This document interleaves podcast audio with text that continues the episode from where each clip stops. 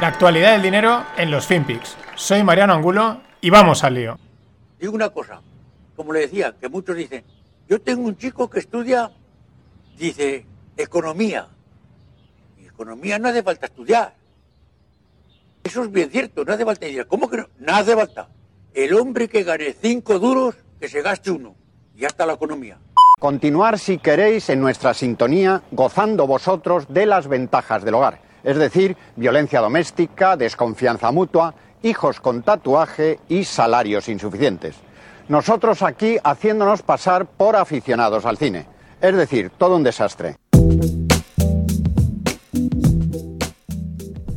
¿Qué tal, no financieros? Este es Antonio Gasset, el gran periodista y el presentador del programa Este Días de Cine, que tenía estas entradillas tan divertidas que el otro día pues aparecieron por ahí por Twitter y oí una y dije, esta es perfecta para los FinPix, porque aparte es, bueno, la sensación que a mí me deja esta semana al final el tema de los Robin Hood y toda la movida esta, ¿no? Sensación así de desastrosa. Otro detalle, esto era emitido en la televisión pública, o sea, hoy en día a saber el escarnio al que habrían sometido al pobre Antonio y oye, pues estas cosas al final tienen su punto de humor y su punto de gracia, ¿no? Recuperaré alguna más que tocan. Luego, luego abordaré el tema de Robin Hood, las últimas novedades, porque esto no deja de dar cosas interesantes que comentar. Pero antes, los FinPix. Lo primero, China le dice a Taiwán que la independencia significa guerra. Esto lo llevamos comentando. Allí los chinos también llevan toda la vida queriendo hacerse con Taiwán. Los taiwaneses no quieren saber nada de China. Eh, un medio, eh, el Asian Nikkei mencionaba que un avión chino, parece ser no militar, pero que se había metido en una zona que no tocaba. Y bueno, entonces decía, no, es que es la ruta. Y decían, pero qué ruta si estás dando una vuelta que te cagas, ¿no? En fin, este tipo de jugadas así, yo creo que medio espionaje, etc. Lo interesante es que lo que dejan caer es que probablemente China lo que está aquí es testeando a Biden. Estas cosas ya molan más, ¿no? Están como diciendo, bueno, vamos a ver Biden si da un paso al frente por sus, en teoría, socio eh, taiwanés o no, a ver qué hace, o si se tira para atrás y dice yo, ¿para qué me voy a meter ahí? Y entonces ya los chinos, ¡pum!, expanden un poco más sus garras. Estaremos atentos a ver qué es lo que pasa. Y un dato súper curioso y súper importante. La inflación en Alemania en este último mes ha subido un 1%, cuando en diciembre la inflación fue de menos 0,3%. ¿Por qué es importante? ¿O por qué es curioso? ¿O por qué es las dos cosas? Porque, eh, ya sabéis, los bancos centrales los bancos centrales, el Banco Central Europeo, la Fed y los gobiernos lo que quieren es inflación, porque con la inflación crece la economía, tal y cual, y también así pues te cuelan, la inflación es un impuesto oculto. Pero bueno, ellos quieren inflación, inflación. Eh, hunden, hunden los tipos de interés, imprimen dinero. Con eso al final lo que hunden es la economía, la productividad y por lo tanto caen los salarios y por lo tanto hay paro, etc. Todo por conseguir inflación, cosa que evidentemente no consiguen. y la pregunta es, ¿y por qué ha aparecido de repente un 1% de inflación en Alemania? Si en Europa hace poco, hace la semana pasada creo que salían los datos, que la inflación era menos 0,1% y en Estados Unidos igual. pues, eh, porque bajaron los impuestos. Porque Alemania, para combatir lo del COVID, en diciembre bajaron del 19 al 16% el IVA. Claro, la gente de repente tiene más dinerito en el banco, tiene más dinero en la cuenta y ¿qué hace? Hace dos cosas, o lo ahorra bien para invertirlo o bien para gastarlo en un futuro, o lo gasta. Es decir, sale más dinero a la calle y por lo tanto, lógicamente, suben los precios. ¿Y esto por qué, es, por sigue siendo curioso e interesante? Porque claro, esto les está diciendo a los bancos centrales, amigos, lo que tenéis que hacer no es devaluar el dinero, lo que tenéis que hacer no es imprimir y bajar los tipos de interés, lo que tenéis que hacer es bajar los intereses, los, impuestos. Ah, pero si bajamos los impuestos, perdemos pasta, ¿qué hacen los gobiernos? Hmm. Qué, malvada es la economía, ¿eh? Qué malvado es el mercado, porque esto es mercado puro y duro.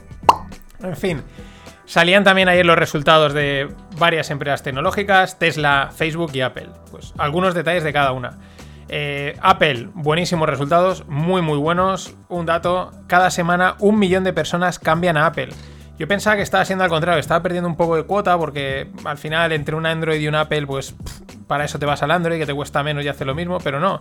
Yo creo que también los, iPhones, estos, la gama tan amplia, pues al final cualquier persona encuentra uno que le acople, aunque lo estés pagando. Pero muy curioso, un millón de personas cada semana en todo el mundo, es bastante. Eh, ingresos de Apple, 111,4 billions. O sea, una auténtica barbaridad. O sea, es una máquina. Apple es una máquina de generar pasta, pero una máquina de generar pasta limpia, ¿eh? Fresh money, fresh money. También salían resultados de Facebook. Muy buenos también, eh, espectaculares. Lo que pasa es que ellos sutilmente luego decían que, claro, claro, les han ido también estos últimos meses, y yo creo que es lo que les. es el riesgo que tienen todas las tecnológicas ahora mismo que con el COVID y tal les ha ido muy bien, han crecido muchísimo, pero claro, hay un momento en que es difícil crecer a esos ritmos, ¿no? Y el mercado siempre quiere que cada vez crezcas más, ¿no? La cotización, etcétera. Y eso es una de las cosas que apuntaba Facebook en la nota, en el guidance, decía, bueno, que así sutilmente que tenían dudas de que pudiesen seguir creciendo, o sea, a ese ritmo. Que es decir, oye, que está ya muy bien, ¿no? Pero ya dejaban ahí un poco como una especie de, profit warning, entre comillas, ahí un pequeño aviso. Veremos a ver. Esto es ir siguiéndolo. Y también salían los resultados de Tesla, que los resultados de Tesla son, yo diría que son buenos. Pero claro, como está cotizando en el más allá de Marte, o sea, cuando pasas la, última luna de Marte, pues ahí está cotizando Tesla. Claro, dices, ¿son buenos o, qué es lo que no cuadra aquí?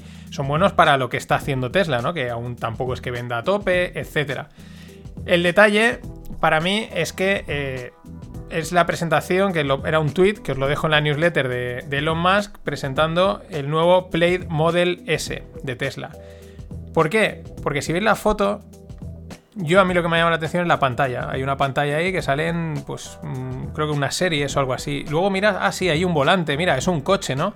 Y esto cuadra mucho con lo que hace poco comentaba, creo que era, de BMW, que sacaban, presentaban también un panel ahí súper super extenso, eh, que era, eh, le llamaban Infotainment System, ¿no? Un sistema de información y entretenimiento, porque es que los coches van hacia eso, van a un espacio, un cubículo que se mueve y que como no tienes que conducir, pues ¿qué haces? Pues o trabajas, o ocio, o trabajo. Y por lo tanto van a ir eh, incorporando este tipo de sistemas. Y en esa foto, eso para mí resalta bastante claro.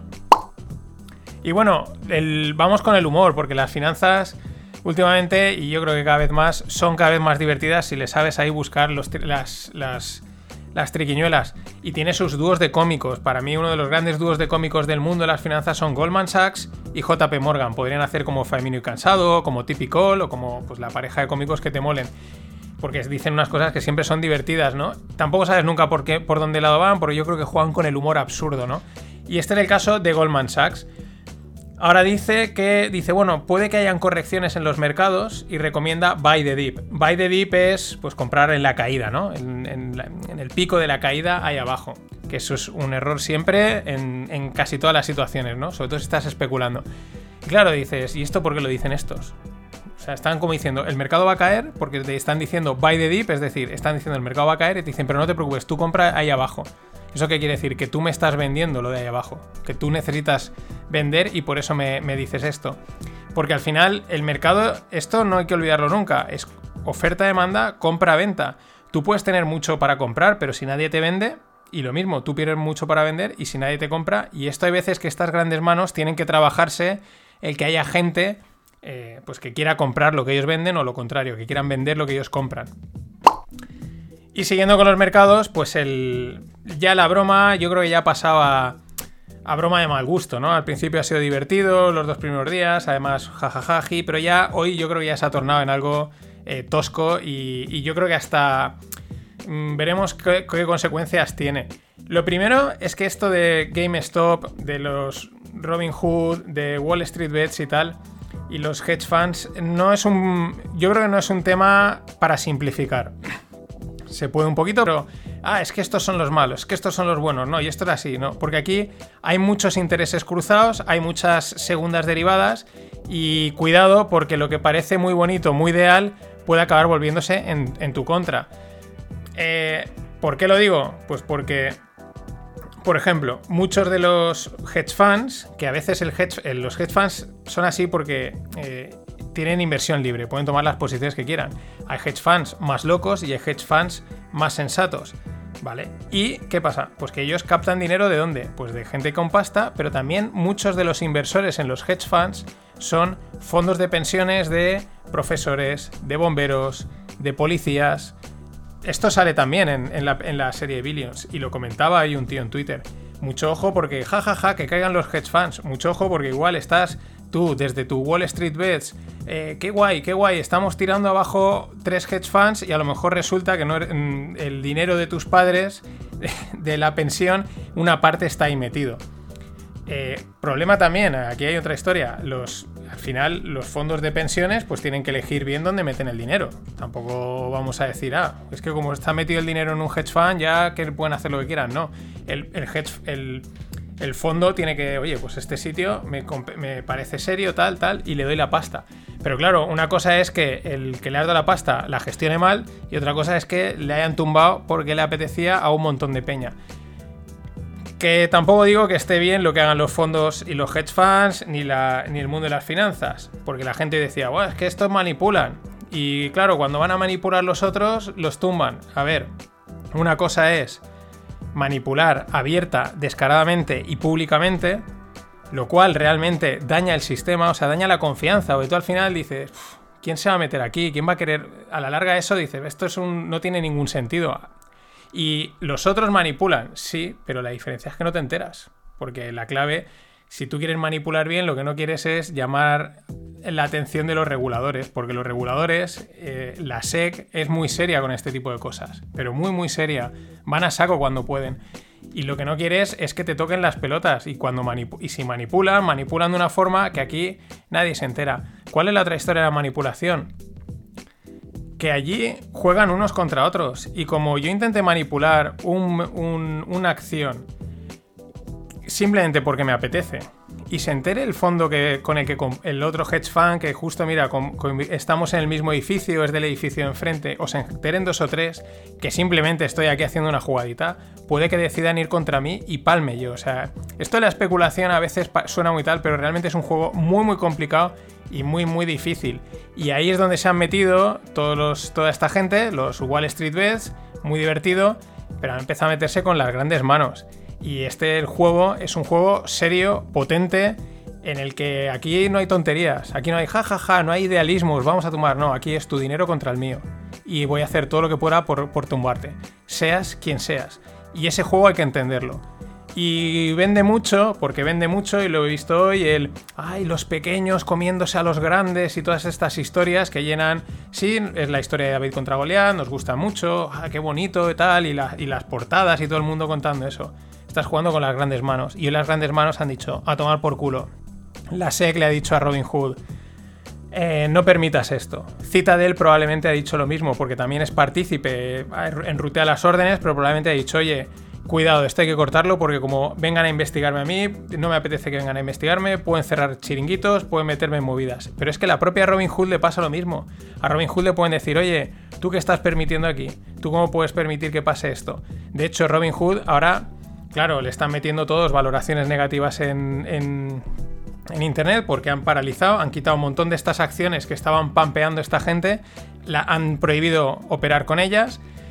Eh, claro, la gente se está metiendo con ellos, les ha caído una demanda de un tío que dice que no les dejan operar. Mm, al mismo tiempo, Robin Hood iba a sacar su oferta pública, su IPO, iba a salir a bolsa eh, durante este año. Ahora veremos qué pasa, porque igual los reguladores le dicen, ahora te vas a enterar, no te voy a dejar o te voy a meter restricciones hasta arriba o simplemente al salir a bolsa nadie quiere comprarle las acciones porque dicen, esto, esto es muy poco serio.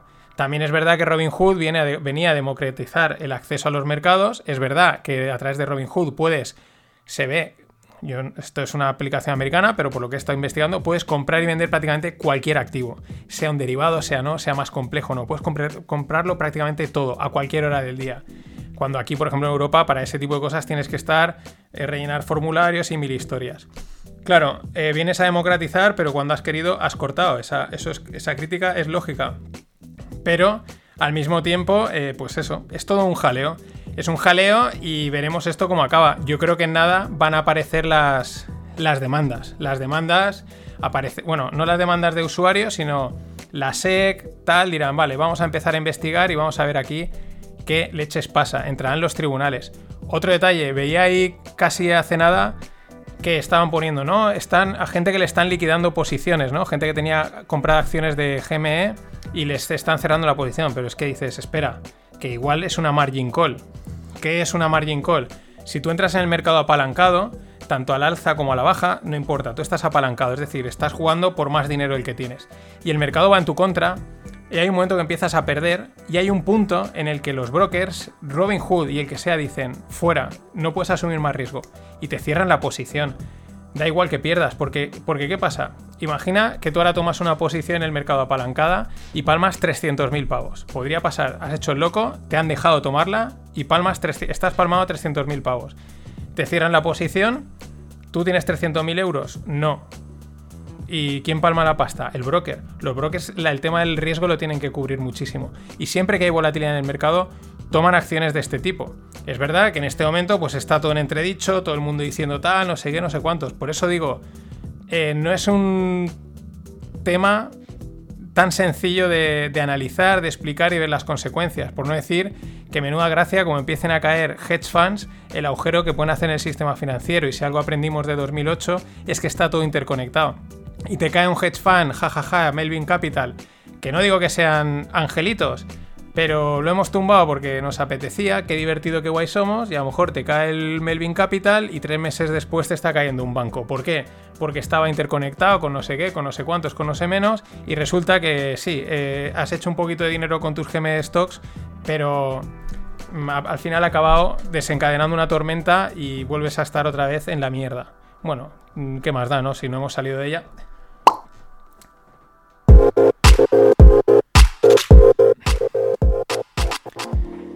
Y en cuanto a startups, Nubank, seguimos con finanzas. Es un banco digital de, allá, de Sudamérica, de México, Colombia, 34 millones de clientes, sin oficinas, ha levantado una serie G de 400 millones. Ojo, lo interesante, lo levanta a una valoración que es la mitad del Santander y un 35% del Deutsche Bank, por encima del Deutsche Bank. El detalle, Nubank tiene 2.500 empleados, el Santander tiene 200.000. Esto es un claro ejemplo de que la banca tradicional tiene que agilizarse, tiene que digitalizarse, pero claro, eso es mucha gente a la calle y eso puede ser doloroso. Y en tema blockchain, un par de cosas. Sale, ha salido a última hora, antes de que empiece ya a correr por, las, por todos los lados, Rey Dalio. Pero fijaros, Rey Dalio dice, ya hace poco decía que tenía duda, que creía que igual se estaba él perdiendo algo de Bitcoin, ¿no? Que quizás no entendía algo, ¿no? Y ahora ha salido y emite un comunicado muy interesante, porque por un lado dice que es una maravilla de invento, que es la leche, que está pensando en montar dos fondos para invertir en criptos, pero al mismo tiempo dice, pero reconozco que aquí la pérdida potencial puede ser muy grande. Que es como, bueno, pero entonces, o sea, es la leche, pero la pérdida potencial puede ser enorme. Habla también del oro, que puede ser como el oro, pero eh, es como, te digo un poco de todo, me pongo de, el que quiera que coja una parte y que quiera otra. Muy listo es Rey Dalio, muy, muy listo. Y también sale Scott Miner, que es del fondo Guggenheim. Uno de estos fondos que todo el mundo, jajaja, ah, están entrando los fondos, tal, los institucionales, etc. Este hace poco, estos creo que metieron 400 kilos, este hace poco dijo que veía Bitcoin en 20.000. Pero es que ahora sale diciendo que los inversores institucionales no son suficientes para mantener el precio de Bitcoin por encima de 30.000. Y esto es súper curioso, porque esto dices, ¿qué pasa? ¿Que te has dado una vuelta, has preguntado y ves que no hay mucho más interés en meterse? ¿O que dices, necesito que entre más gente? Mm, ni idea, pero no deja de ser llamativo. Ya digo, lo digo siempre, y esto tiene que ver con Robin Hood. Esta gente juega en otra liga, juega de otra manera. Mover tantos miles de millones no es fácil, no es fácil. No entras al mercado y sales clic, clic. Hay que trabajarlo, hay que hacer historias y cuesta a veces entender, si es que vamos a entender, realmente cuáles son sus intenciones. Y otro que ha hablado ha sido Mark Cuban, que también mola bastante, el de los Dallas Mavericks, y ha hablado sobre DeFi, sobre BTC, sobre Bitcoin y sobre los NFTs. Bueno, este hace poco decía que prefería tener bananas que tener Bitcoin. Él sigue diciendo lo mismo, que mientras tenga volatilidad no vale para nada, que él incluso exploró vender calls por la volatilidad, pero que era una locura. Yo también lo estuve mirando, pero es que a ver quién se mete ahí. Pero luego decía, dice, a ver, Bitcoin, si se une con DeFi y generan un ecosistema en el que se puedan hacer pues todo lo que a veces comento de DeFi, dice, puede tener valor, puede tener valor para el usuario si combinan las dos cosas. Dice, pero ¿qué pasa ahora? Que no paran de salir proyectos DeFi, eh, proyectos de no sé qué. Y es todo, dice, esto es el Wild Wild West, dice, y va a seguir siéndolo durante un tiempo. Por eso es un tema que tenemos que ir con calma y porque van a petar muchos, van a salir muchos nuevos y al final quedarán dos o tres, cuatro y esos serán los que realmente les meteremos mano. Y la otra cosa que hice, que vez lo vamos a ir más, son los NFTs, los Non-Fungible Tokens. Es decir, un, token fungible es que más o menos me da igual uno que otro, son iguales, ¿no? Como las monedas. El non-fungible token es como coleccionista, ¿no? Cada, cada token es único. ¿Por qué lo dice? Porque lo puedes asociar a productos y dice que cualquier cosa se puede vender con NFTs. Él dice que en los Dallas Mavericks lo que están probando es creando assets digitales, todo digital, totalmente como gorras, sudaderas, eh, calcetines digitales. O sea, es digital. ¿Para qué? Porque lo venden y tú te lo pones cuando te vas a hacer las fotos y sales como que tienes puesto lo de los Mavericks. Él dice que queda perfecto, que es como si fuese tuyo y la gente parece que va a estar dispuesta a pagar por eso. Estoy convencido que va a estar dispuesta a pagar por eso y por más. Nada más. El lunes nos vemos y hay Rogle. El Rogle está chulo. Hasta entonces. Always look on the bright side of life.